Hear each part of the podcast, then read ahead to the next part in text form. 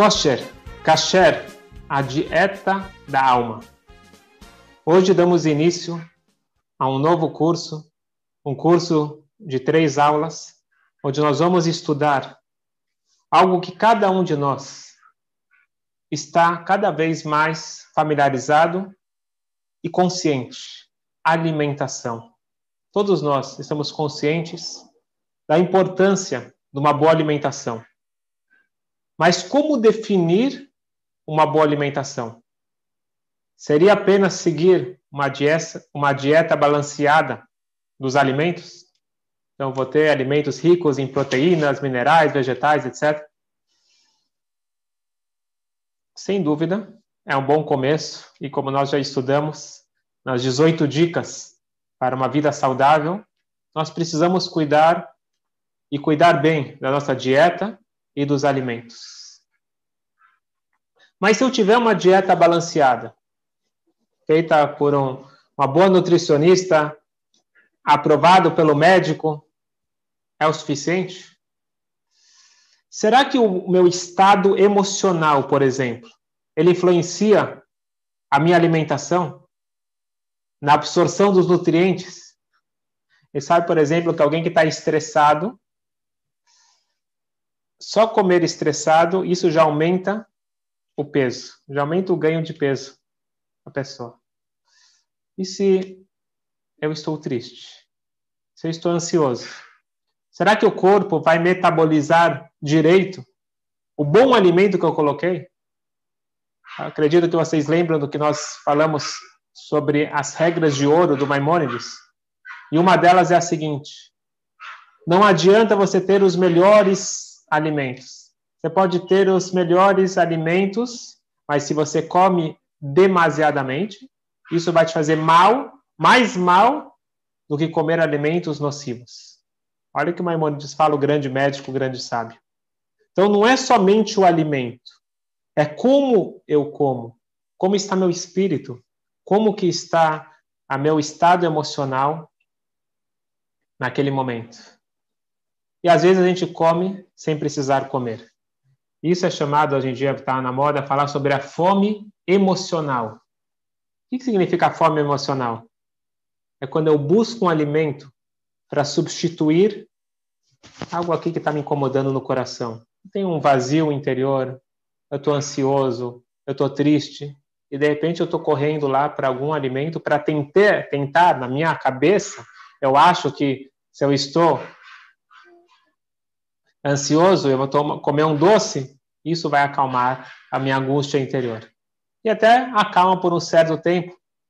Não é que acalma, abafa, mas não resolve. Então hoje a ciência entende a importância da emoção de estar feliz na hora da refeição. Quer dizer, a gente tem que estar feliz o dia todo, mas se você está feliz na hora da refeição, você vai ter uma melhor absorção, vai ter um melhor ganho da sua alimentação. Demorou. Demorou para a medicina aprender algo que já consta na nossa literatura há milênios. O grande livro da Kabbalah, o Zohar, a Kadosh, ele escreve o seguinte, que a hora da refeição é uma hora de chat crava, é uma batalha. É uma batalha. Quer dizer, uma batalha? É uma batalha emocional interna. Porque eu posso comer igual um animal come, por instinto, e eu vou pular em cima da comida, ou eu posso comer por saúde. E não é fácil. E não é fácil quando você já está satisfeito e aparece aquela sobremesa, você falar não, obrigado, já estou satisfeito. Essa força de vontade, esse autocontrole, ele é importantíssimo. Cada garfo, cada garfada, ela é uma luta, uma batalha se eu vou estar comendo com a intenção correta, se eu vou estar comendo da forma correta. Essa batalha é a batalha emocional e, como veremos, também a batalha espiritual.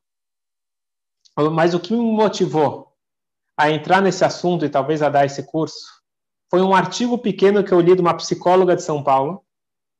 Nós temos que mencionar sempre a fonte. O nome dela é Tatiane Mossot, acho que é assim que se pronuncia.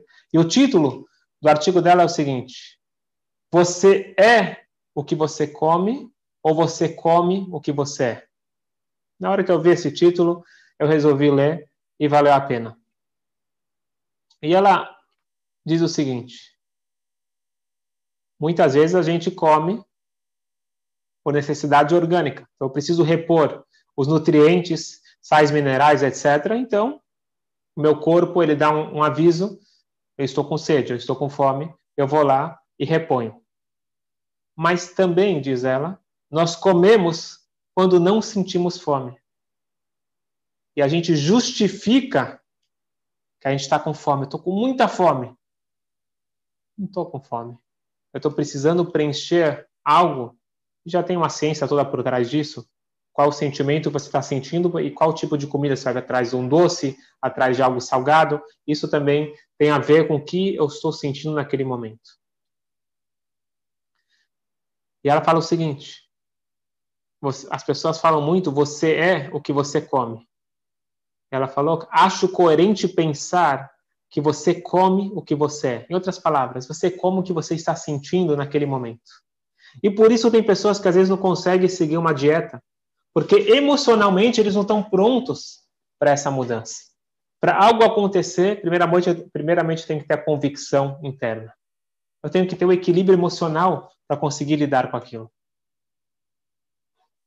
Isto é o que a ciência está cada vez mais estudando, a fome emocional, algo que já está muito claro na nossa literatura, como nós devemos controlar, controlar, controlar a, as emoções para tudo na vida. Para os negócios, para a família, inclusive para a alimentação. E para o sono, na cabala do sono, no curso nós falamos que uma das formas de você se livrar da insônia e ter um bom sono é você ter um equilíbrio emocional. Você está muito ansioso, angustiado, você não consegue dormir. Então é para tudo. Nós precisamos equilibrar as emoções e é por isso que nós dedicamos muito das nossas aulas para a terapia. Mas agora eu quero trazer esse equilíbrio emocional, espiritual e físico para dentro da nossa alimentação. Isso eu acho que é algo incrível. No judaísmo, a alimentação, a comida, ela está no centro.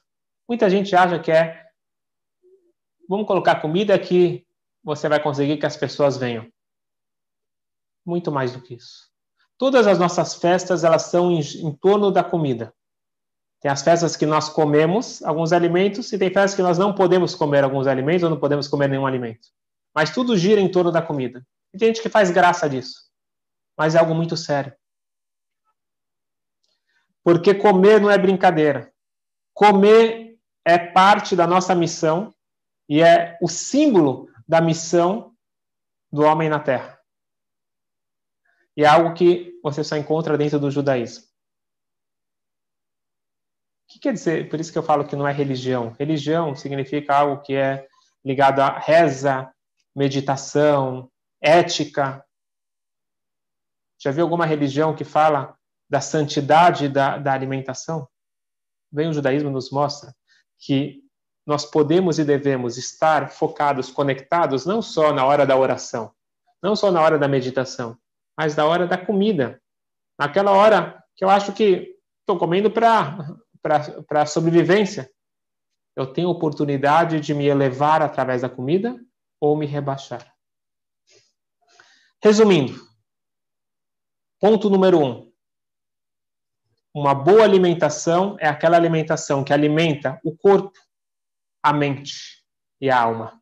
Aquela alimentação que me traz um equilíbrio das minhas necessidades fisiológicas, bem como um equilíbrio das minhas necessidades emocionais, mentais e espirituais. Esse é o ponto número um. Como essa psicóloga ela finaliza o artigo dela, eu não quero diz ela. Eu não quero uh, determinar nada, só estou chamando por uma reflexão. A reflexão é a seguinte: que nós devemos cuidar da saúde integral. O que quer dizer saúde integral? Não é apenas verificar os valores nutricionais dos alimentos, nós precisamos cuidar do nosso emocional, do nosso espiritual. Ela não fala nessas palavras, mas eu estou acrescentando, para nós termos um equilíbrio da vida em geral. E todos nós queremos, quem não quer ter vida boa? Todo mundo quer ter vida boa. E essa é a grande busca do século. Não é que antes eles não queriam, mas antes eles não tinham tempo. As pessoas estavam trabalhando o tempo todo. E não só o trabalho, não tinham acesso ao que nós temos hoje. Nós somos sortudos, nós temos acesso, basta querer. Se você fizer uma breve pesquisa, você vai saber os alimentos que fazem bem e fazem mal. Você sabe como reorganizar e tem profissionais excelentes para ajudar você a reorganizar. Então, nós hoje temos mais tempo e mais disponibilidade para poder pensar como viver. Nossos antepassados, eles estavam preocupados em sobreviver. Nós hoje estamos com tempo de sobra.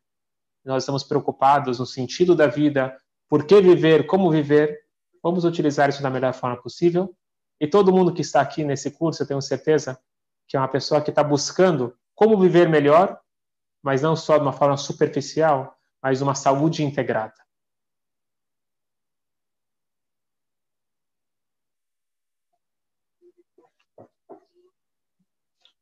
Esse é o ponto número um.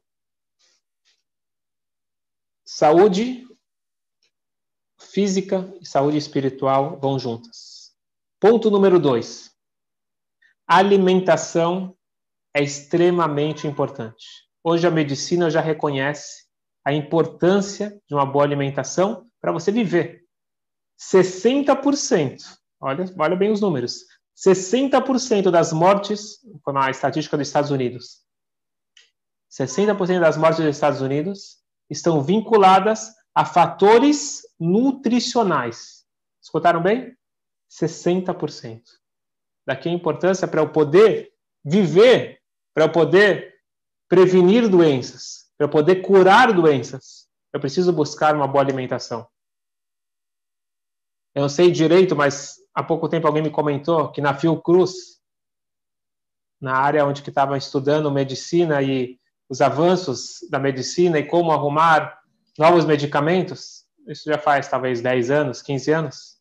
Tinha lá, não sei o nome dele, do, do reitor, e ele falou o seguinte: para tudo e vamos criar uma horta. E ele criou um, cru, um curso, Terra Terapia, não sei direito o nome, ainda não, não vi os detalhes, mas ele falou o seguinte: você querem ter saúde? Então agora vai, pra, vai lá, planta, e você vai encontrar os seus, teus remédios. Óbvio que tem a importância da medicina, não estamos tirando o valor de toda a medicina. Nós estamos lembrando que a alimentação ela é parte integrante. Isso daqui já está há muito tempo, como nós falamos naquela aula sobre as dicas da saúde, está há muito tempo na nossa Torá a importância. Está escrito, por exemplo, não brigue, não discute na hora que você está comendo. Então a gente está falando aqui algo que foi orientado para a gente mais de dois mil anos algo que hoje nós sabemos a importância do comportamento emocional para a digestão, boa digestão, lá já estava. E todos os alimentos que são bons, que são ruins, isso tudo faz parte da orientação de Deus. E essa aqui é a nossa busca hoje.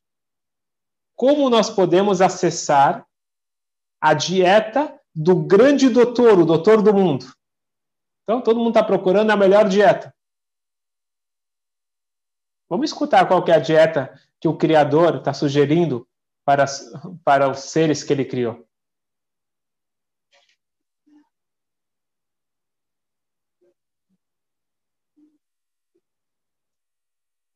Deus, o Criador, ele se preocupa com os seres criados. E ele entregou um manual. E nesse manual nós temos tudo que nós precisamos. E obviamente nós temos a melhor dieta para cada um. Até eu estava vendo um TED Talk bem interessante, que ele estava falando o seguinte: como que até hoje estão discutindo qual que é a melhor dieta? Nós temos hoje meios de comprovar. Coloca é, pesquisas, faz, faz estatísticas, coloca uma pesquisa do lado da outra e você vai ter qual que é a melhor dieta. E até hoje as pessoas estão discutindo. Cada um tem uma dieta totalmente diferente da outra, cada nutricionista, cada médico, cada pessoa. Qual que é a dieta certa? Como que é possível que depois de tanto tempo estudando, não chegamos a uma conclusão? E ele fala algo muito interessante. Ele diz que a pergunta está errada.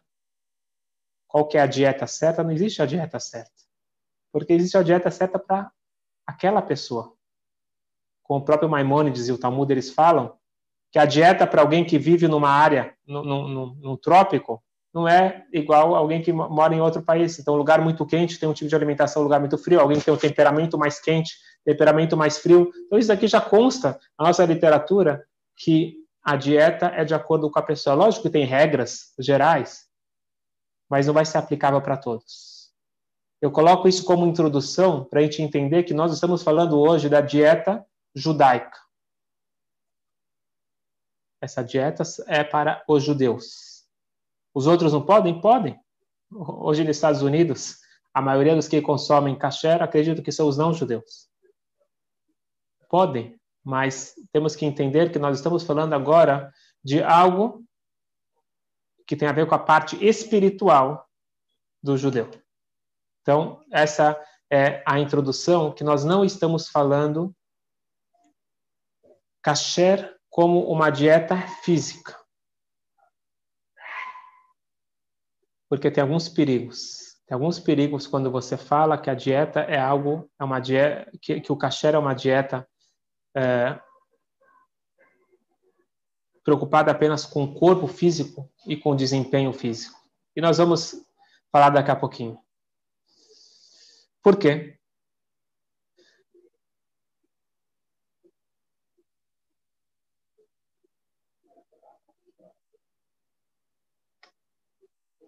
Quando você diz que você come kasher porque faz bem para a saúde, você vai ter um perigo muito grande. E o perigo é o seguinte: uma vez veio um homem para o Hafetz Haim. Estou confundindo, por exemplo, Haim Brisk, para um grande rabino do século passado.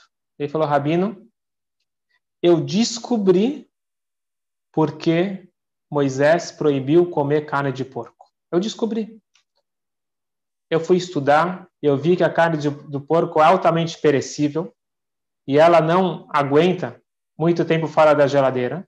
Moisés não tinha geladeira no deserto, não tinha como refrigerar, não tinha como cuidar. Então ele era muito sábio. Ele falou: proibido carne de porco porque ela pode estragar muito rápido. Isso aqui vai dar um problema sério de saúde. E o rabino falou para ele: Brilhante. Legal. Deixa eu fazer uma pergunta. Essa teoria você criou antes de comer a carne de porco ou depois? Falou, Rabino, não estou entendendo. Qual a diferença? Me fala se eu estou certo ou estou errado. Eu não estou certo na minha teoria? Ele falou, me responde. Você criou essa teoria antes ou depois? Ele falou, depois, mas qual a diferença? Falou, a diferença é que eu não vou poder te responder. Falou, mas Rabino, você não responde as perguntas? Não é essa a função do Rabino? Sim. Eu respondo perguntas, não justificativas. Você comeu, gostou, e agora está inventando uma justificativa para poder falar que é permitido. Mas essa justificativa que ele falou é algo que eu escuto inúmeras vezes. Kasher é algo para cuidar da saúde física. E por isso que não pode os frutos do mar, porque eles são os lixeiros do mar. É verdade? Não. Pode até ser, mas não é o motivo que foi dado o kasher. E por que é importante falar isso? Porque imagina agora que você vai numa nutricionista e ela fala o seguinte: a ostra, para o teu caso, ela é muito importante, porque ela é rica em minerais e você precisa comer ostra. Virou permitido? Não virou permitido. O kasher não é uma lei lógica. O kasher não é uma dieta para o corpo. Vai ter a consequência positiva para o corpo também. Até estava lendo um artigo de um, de um médico que ele, ele comprovou como que, que as leis de kasher, quem sabe a gente pode compartilhar na próxima aula, como as leis de kasher criam uma estrutura para uma bela dieta que, que é bem recomendada por, por vários nutricionistas ele, que, ele criou os paralelos. Mas não é por isso, ou não é somente por isso, que foi dado o kasher. Qual o motivo que foi dado o kasher? Por que, que nós comemos kasher? Existe apenas uma razão que nós comemos kasher. Existe um Criador que criou o mundo, continua criando a cada instante o mundo, ele rege o mundo, supervisiona o mundo, e ele entregou um manual. E ele fez um pacto com o povo judeu no Sinai, e nós aceitamos. Na Venishma, nós vamos cumprir esse manual. E parte do manual são as regras para alimentação. Esse é o único motivo que nós comemos kasher. Nós comemos kasher porque é uma mitzvah da Torá. Deus orientou o povo judeu no Sinai a comer comida kasher. Isso é importante colocar na nossa cabeça. Kasher não é uma lei racional, é uma lei suprarracional. Através que a gente come kasher, a gente está se conectando com Deus, a gente está se conectando com a espiritualidade. Faz bem para o corpo? Também. Faz bem para o emocional? Também. Mas a dieta é uma dieta para a alma. E algo que faz bem para a alma, automaticamente vai fazer bem para o corpo. Eu acho que aqui é importante dar um alerta, que às vezes as pessoas se confundem nisso.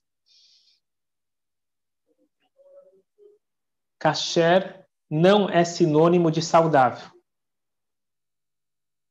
Não tem dúvida que a alimentação kasher faz bem para o corpo, mas não são sinônimos. O que eu quero dizer? Se alguém pergunta, Rabino, Guaraná é kasher? A resposta é sim. Guaraná faz bem para a saúde? A resposta é não. Então não estou entendendo. Kasher não é o que faz bem para a saúde? Então a gente tem que aprender a colocar os pingos nos is. Kasher significa apto, significa que foi verificado que não tem nenhum ingrediente que ele contraria as, as regras do manual. Isso significa kasher. Kasher, traduzindo literalmente, é apto. Ele é apto para ser comido. Se você pegar a fruta do Guaraná, ótimo. Agora, do jeito que eles preparam, nós vamos esbarrar com uma outra mitzvah. A outra mitzvah é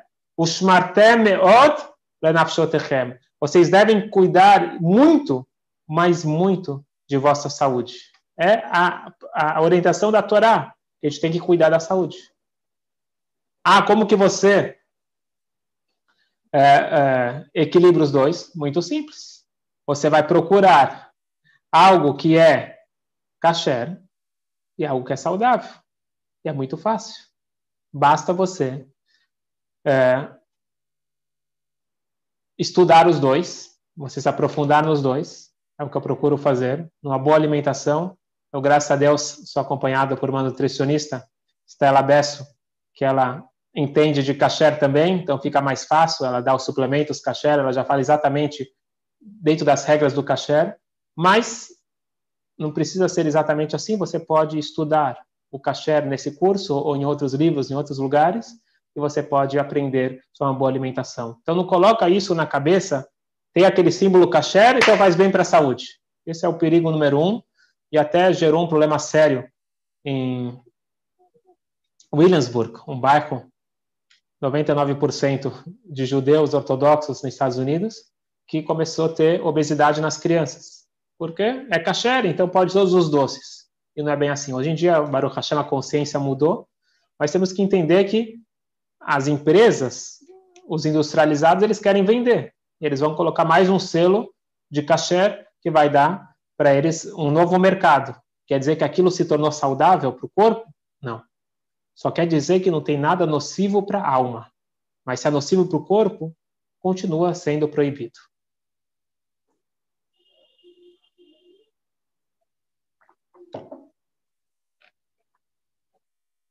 Mas só, só um detalhe. Às vezes as pessoas falam assim, por que, que a, o menu kasher, a culinária kasher, tem comidas tão uh, nocivas para a saúde. Então, você vai ver o cardápio do, do uh, Ashkenazi. Você vai ter herring, kishke, chulent, fígado batido, salmão defumado, salame. Então, primeira coisa, isso não é a culinária kasher. Isso é a culinária judaica. Que significa culinária judaica? Vamos entender o que quer dizer culinária judaica. Os judeus viviam na Polônia, os judeus viviam na Rússia. Os judeus, eles, eles viviam na, na, na Espanha e Marrocos, eles foram adquirindo a culinária local e virou parte da cultura. Então, hummus não é uma comida judaica, assim como chulet se tornou judaico, mas não é sinônimo de saudável. Nós temos que aprender a equilibrar. E mais um detalhe: o que era saudável para alguém que trabalhava o dia inteiro na roça e ele conseguia comer aquele prato cheio de chulent ou aquele fígado, etc., e, e, e caía bem para ele, não é igual para nós que passamos o dia todo praticamente no computador, no celular e não temos todo esse movimento e toda essa dinâmica. Então temos que aprender diferenciar as coisas. Não é culinária kasher, então é kasher, faz bem para a saúde. Nós podemos e devemos procurar o equilíbrio, o bom senso. O que nós temos que lembrar é o seguinte: kasher é a dieta prescrita pelo doutor do mundo para a nossa alma. E o mesmo doutor do mundo falou: cuida muito bem da sua saúde, cuida muito bem do que você coloca na sua boca. Assim como a gente cuida do que sai da nossa boca, tudo tem que ser cuidado para nós termos equilíbrio e uma boa vida. Então nós temos tudo já. Nós temos hoje em dia, graças a Deus, acesso às melhores informações nutricionais, temos excelentes profissionais e nós temos acesso à comida kasher como nunca antes. O que que falta? O que falta é levar a nossa vida um pouco mais a sério. Entender as vantagens que o kasher ele traz para o nosso bem-estar e para a nossa alma. E eu queria só explicar, quando eu falei que kasher é uma dieta para os judeus, é porque é uma dieta para a alma. Porque se fosse para o corpo, por que excluir os não-judeus? Todos os humanos são filhos de Deus. Então, fala, essa, essa dieta é para os judeus. Que discriminação é essa? Não é discriminação nenhuma. Nós estamos falando a necessidade da alma judaica. Então, alguém, por exemplo, que tem intolerância a amendoim. O outro, o outro que não tem intolerância, ele olha para ele e fala: Não estou entendendo, qual é o teu problema? Come amendoim, não vai acontecer nada. Para você não vai acontecer nada, para mim vai acontecer. Então não significa que nós judeus somos melhores, nós somos mais inteligentes, não significa nada disso. Porque ser judeu não é raça, não é religião. Significa apenas uma coisa. Uma alma judaica, ela precisa de uma alimentação kasher. Para ela poder estar bem, na alma, a psique, o emocional e o corpo. Tudo precisa funcionar bem. Como a Estela está falando aqui, uma dieta funcional que vai equilibrar tudo. Mas quando eu falo isso, muita gente começa a parar para pensar: Ô Rabino, para, para, para aí com esse papo, esse papo religioso. Papo de Rabino, falando que é bem para a alma espiritual. Não quero saber nada disso. Pessoas sinceras falam isso para mim. Fala, Rabino, eu sou uma pessoa mundana. Para de falar negócio de alma. Eu não vou abrir mão do meu filé mignon. Eu não vou abrir mão daquele rodízio de churrasco. Não vou abrir mão do bacon. Ah, os rabinos falam que a alma judaica. Sabe o quê? Vamos falar agora de comida. Eu gosto de comer bem, você não vai tirar o meu prazer. E tem uns que são um pouco mais filosóficos e questionam o seguinte: Rabino, fala sério. Você acha que o Criador do universo, o Deus Todo-Poderoso, ele vai ficar olhando a marca de molho de tomate que eu estou comendo? Que diferença faz para um Deus tão grande? Uma coisa tão mínima. Deus fica olhando para o meu prato? Deus está obcecado com os ingredientes que eu coloquei? E a pergunta é boa. A pergunta é muito boa. Será que Deus realmente se importa com o que eu como?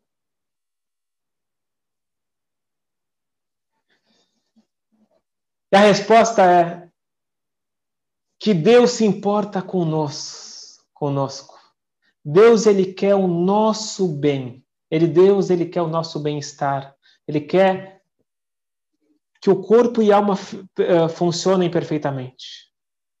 E o que, que significa uma alma funcionando bem? Muita gente fala assim: ah, eu não entendo nada de alma, eu não sei o que você está falando. Ninguém viu uma alma, assim eu espero. Ninguém vê alma. Mas nós sentimos. E como nós sentimos os efeitos da alma? Quando você está triste, quem está triste? É o corpo? Que parte? É teu braço está triste? A sobrancelha está triste? O que está triste? Ah, o coração? É a alma. Os sentimentos é a alma. Então, quando a pessoa está sentindo um vazio, quando a pessoa está ansiosa, quando a pessoa está deprimida, o que, que é isso tudo que está acontecendo? Esses são sintomas da alma. A alma está com fome. Nós cuidamos muito e muito do corpo. Quanto tempo a gente dedica para cuidar da nossa alma? Será que não tem importância a nossa alma? E como tem importância? Há 50 anos, quando você falava para alguém, tem que cuidar do emocional.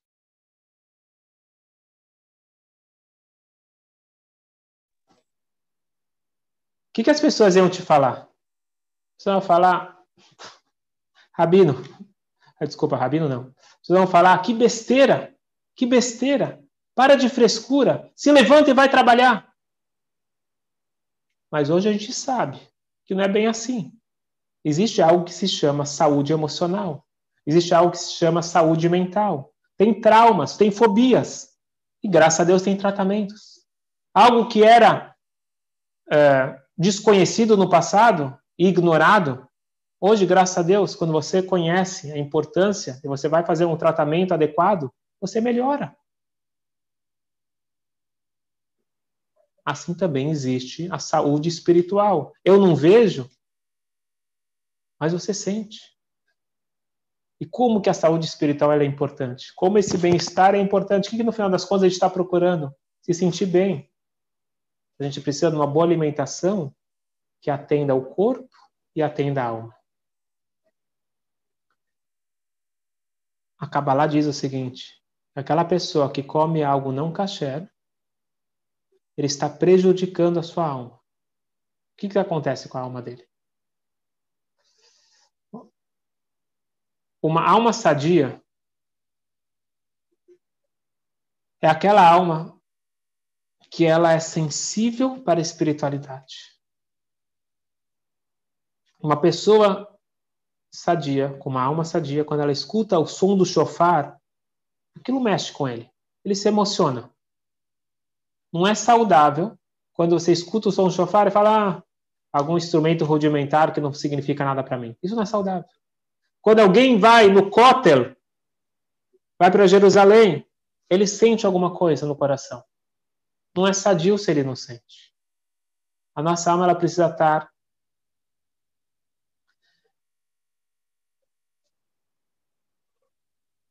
mais refinada. Me lembro que uma vez escutei uma história que me tocou. Eu gosto de repetir essa história. A história aconteceu com o terceiro Rebbe de Lubavitch, estamos falando de cerca de 180 anos atrás. Era uma geração diferente da nossa. A nossa geração hoje não é séria. Não leva a sério. Aquela geração, no passado, as pessoas eram intelectualmente sinceras. Se você entendia algo que era bom para você, era certo, você ia atrás. Chegou um, um jovem para o Tzemach Tzedek, para o terceiro Rebbe, e falou o seguinte: Rebbe, eu tenho 22 questões existenciais sobre o judaísmo. Se você conseguir me responder, eu a partir de hoje começo a cumprir todas as mitzvot. Um desafio interessante para o Rabino. O Rebbe falou para ele o seguinte: vai ser um enorme prazer sentar com você, elucidar todas as dúvidas. Porém, essa semana eu te peço desculpas, eu estou muito ocupado, muito atarefado. Você pode voltar semana que vem? Tá bom, sem problema. E faz um favor.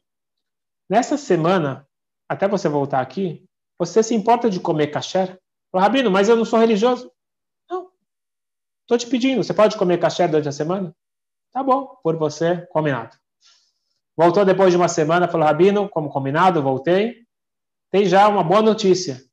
Em vez de 22 perguntas, eu já consegui elucidar cinco.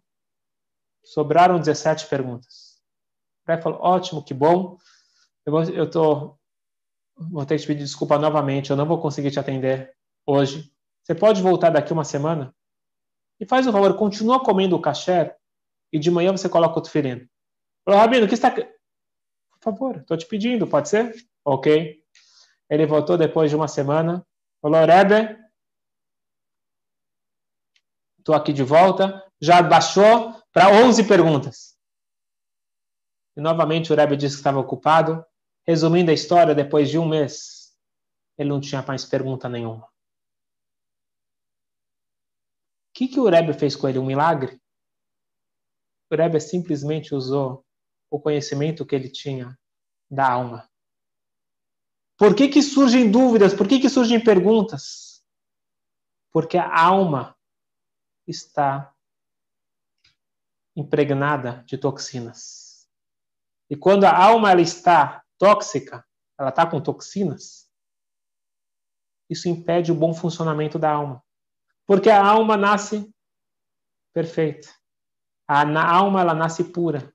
E uma alma, ela sente essa conexão com Deus naturalmente.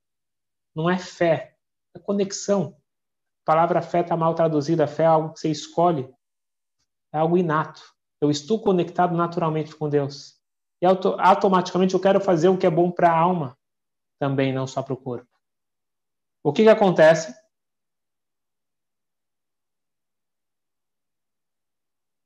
Nós não estamos conscientes da importância e da gravidade dessas toxinas.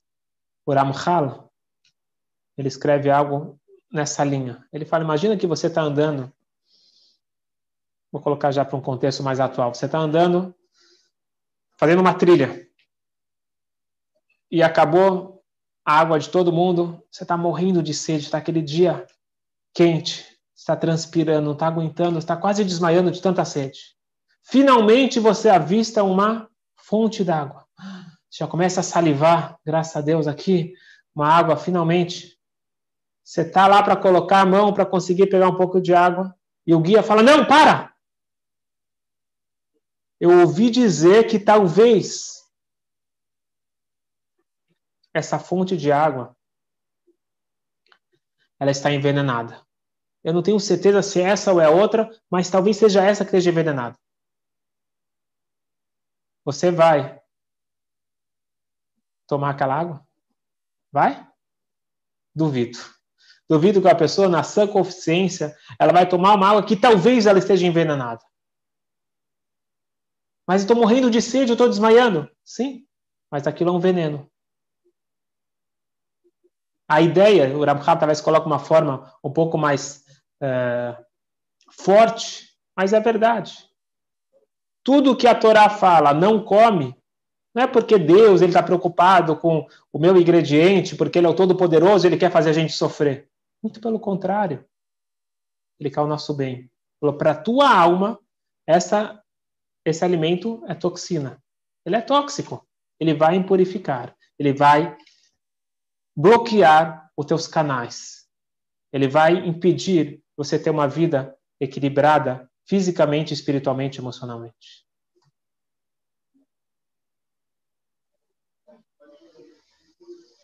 E alguém, eu estava conversando com alguém outro dia, ele falou: Bom, se assim tudo faz mal, falar lachonará, falar mal do outro faz mal, pensar mal, tudo é verdade. Só que a alimentação ela tem algo a mais, porque ela está entrando. E você, quando você come, aquilo faz vira parte do teu sangue, vira parte do teu ser. Você come você é o que você come? É fato. Isso o judaísmo já fala há muito tempo. E por isso que nós tomamos, tomamos muito, muito, mas muito cuidado com a nossa alimentação. Eu vou dar alguns exemplos apenas, está ficando tarde, alguns exemplos. Como que a alimentação kasher, ela se preocupa justamente com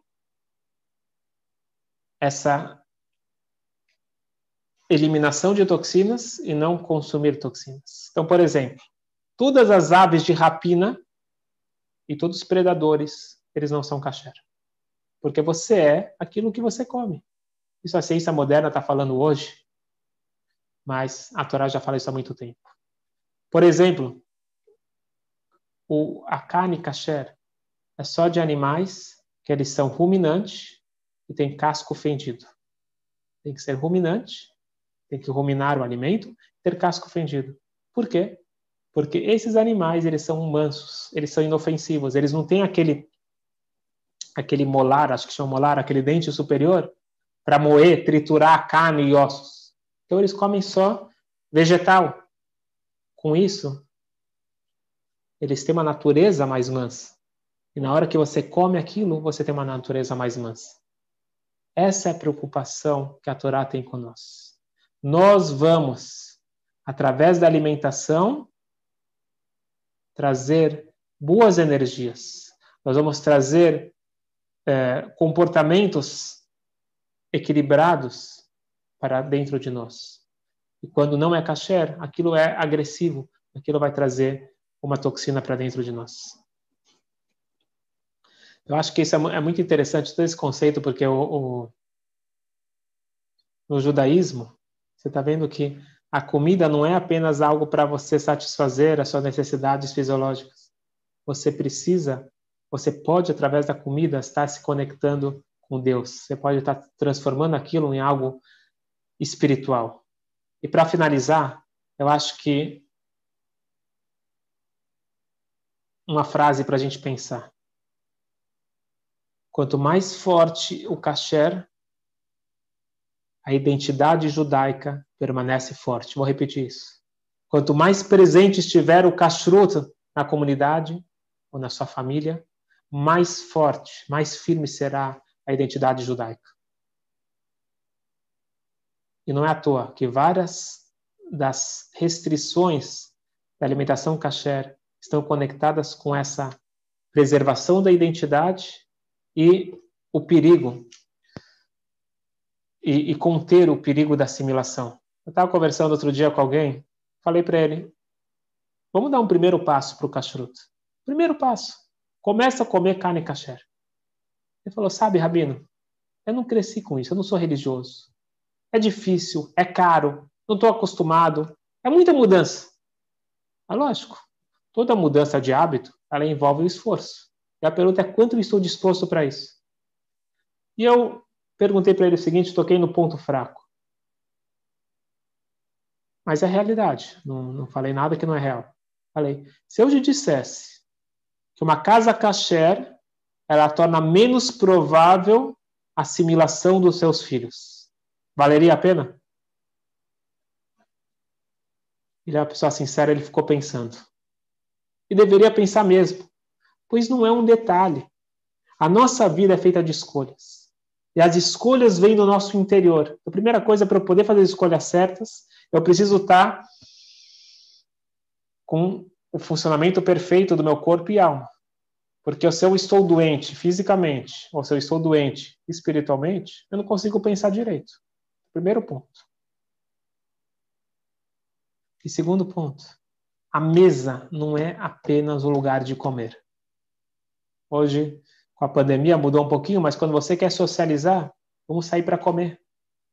A comida, a mesa, tem um simbolismo muito mais forte. Eu conheço famílias que conseguiram manter a identidade judaica delas através da mesa do Shabat, por exemplo.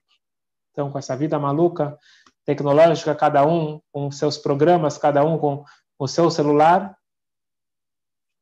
você de famílias que decidiram que na, no Shabat, pelo menos na sexta-feira à noite, vamos comer em família sem celular, sem TV.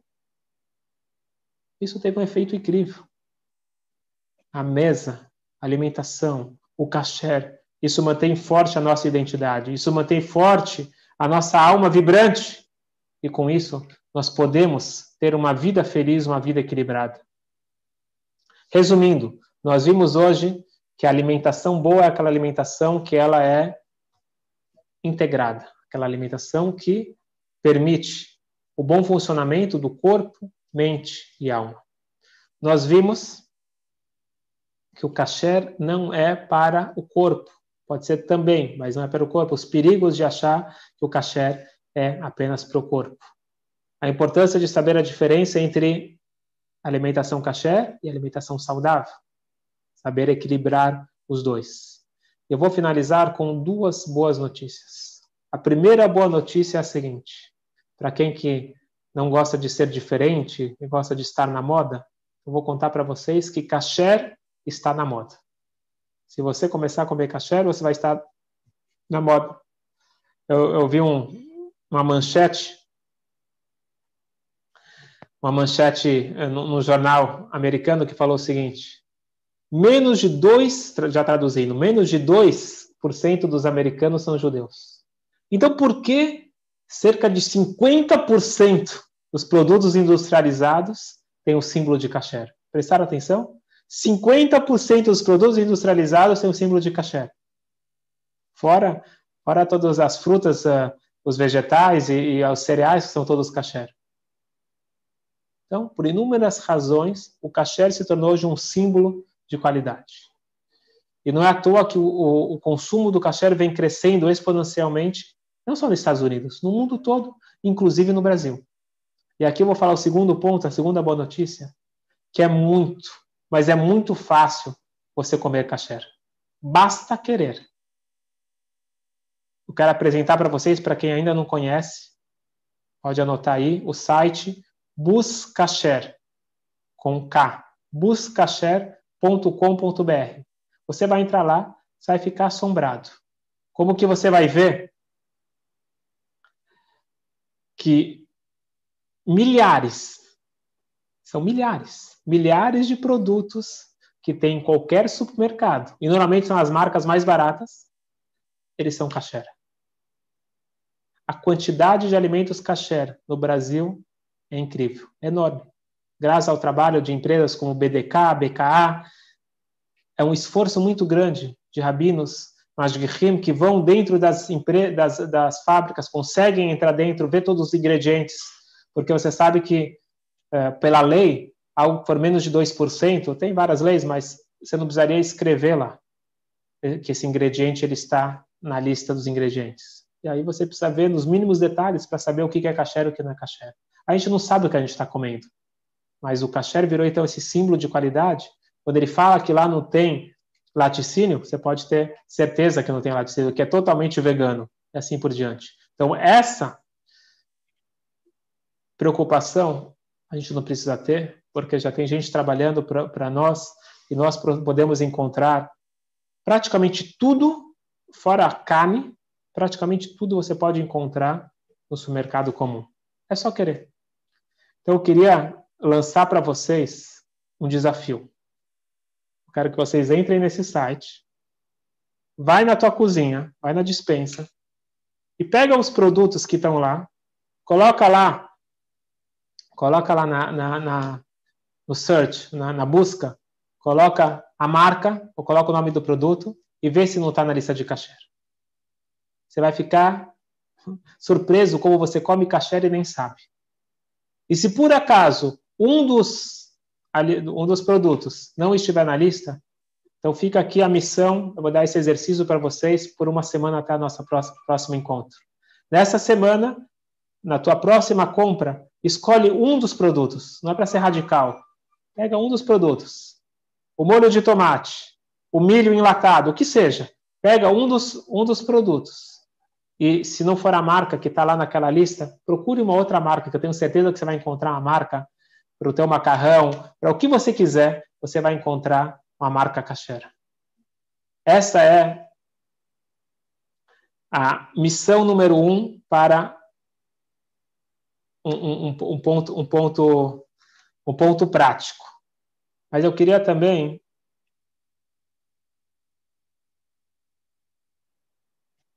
dar uma missão um pouquinho mais profunda, seguindo a nossa linha que sempre a gente quer se aprofundar mais.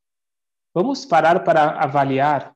Pega uma refeição ou um lanche e avalia avalia a sua fome emocional. Veja se você está comendo aquela sobremesa porque você está precisando comer aquela sobremesa ou porque você está tentando preencher algo emocional. Então, esse é, um, é, também um exercício um pouquinho mais profundo que eu quero que vocês façam. E terceiro e último exercício, então, dei um exercício prático. Isso é muito fácil, você ir na, no supermercado e procurar uma marca. Segundo exercício, trabalhar emocional. E terceiro, espiritual. Pare e pense. Talvez deixe isso para o Shabat. Pare e pense como que aquela halá, o vinho do kiddush, o peixe, a carne, alguma coisa, como aquilo está influenciando a sua alma. Vamos começar a ter uma visão um pouquinho mais profunda da nossa vida, uma visão um pouco mais consciente. Vamos voltar mindfulness. Vamos estar presentes no momento, aquele momento que eu estou colocando aquele garfo na boca, o que, que eu estou fazendo para o meu corpo, para o meu emocional e para minha alma.